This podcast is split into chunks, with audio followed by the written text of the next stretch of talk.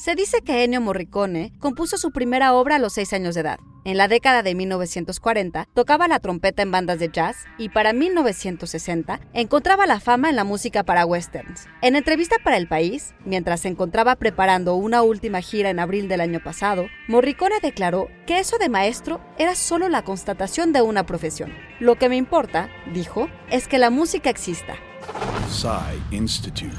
Masterpiece Your Life. Ennio Morricone murió este lunes 6 de julio a los 91 años de edad. Apenas el 5 de junio pasado había sido galardonado con el Premio Princesa de Asturias de las Artes 2020 y en 2016 había ganado su primer Oscar por The Hateful Eight de Quentin Tarantino, luego de ser nominado en seis ocasiones y de haber recibido una estatuilla honorífica en 2007.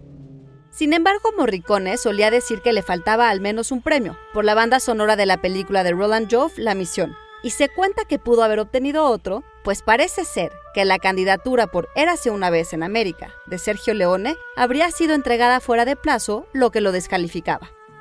La misma entrevista apunta que el maestro no hace bandas sonoras, sino música para cine. Y música es lo que Morricone hizo en más de 500 películas, de sus composiciones para Átame de Pedro Almodóvar a Días del Cielo de Terrence Malick, y de mano lo mismo de Argento que de Carpenter o Bertolucci y de Palma, con quienes colaboró en Novecento y Los Intocables respectivamente y de Cinema Paradiso, una carta de amor al cine como se han visto y escuchado pocas. No sé cómo será el más allá, dijo entonces. Esperemos que esté bien.